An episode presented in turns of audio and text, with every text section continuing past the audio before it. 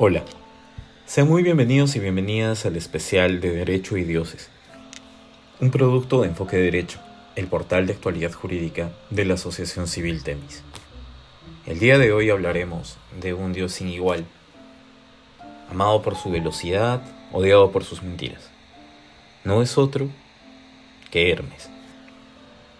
En la mitología griega, Hermes es conocido como el mensajero de los dioses, también se le atribuye el título de Dios de las Fronteras, además de ser protector de los ladrones y los mentirosos debido a su gran elocuencia. Hermes era hijo de Zeus y una de las hijas del gigante Atlas, de nombre Maya.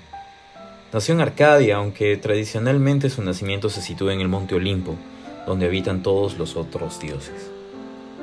Se dice de que inventó la lira y el pectro, dado que, después de haber nacido, robó los bueyes a su hermano Apolo, quien enfurecido fue a buscarlo y lo encontró dormido en su cama. Antes de tal hazaña, Hermes había encontrado una tortuga en la puerta, la mató y tomó su caparazón, al cual tensó unas cuerdas por la parte baja y de esa forma creó la primera lira. Como todos los dioses griegos, Hermes era inmortal y absolutamente poderoso. Su habilidad especial era la velocidad, dado que era el más rápido de todos los dioses y utilizaba su velocidad para llevar los mensajes de un dios a otro. Ayudaba así también a llevar a los muertos al inframundo y tenía otros dones inimaginables que eran compartidos por él y otros dioses. Como el mensajero principal de estos, y de especialmente de Zeus, Hermes aparece en muchos cuentos de la mitología, pues la velocidad de Hermes y su habilidad como orador lo convirtieron en un excelente mensajero.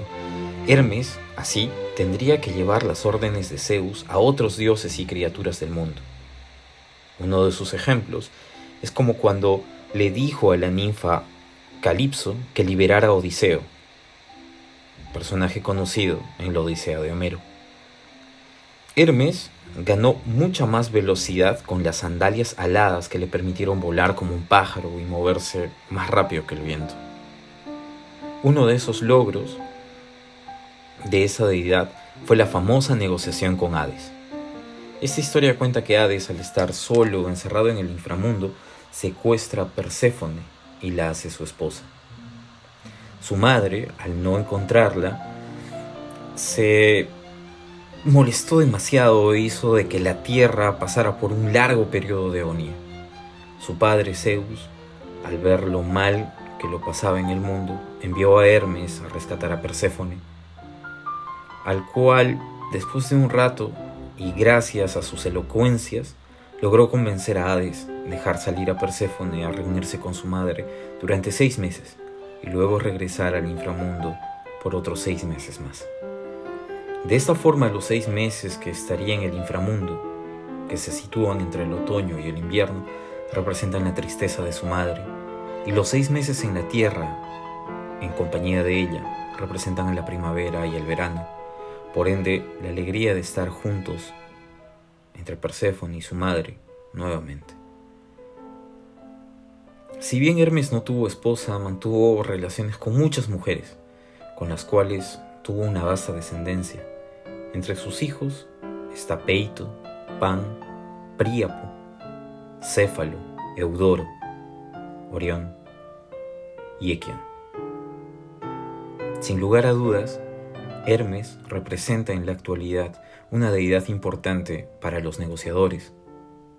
Es patrono del servicio diplomático, sobre todo por las habilidades de negociación, como la que hemos reseñado hace un momento.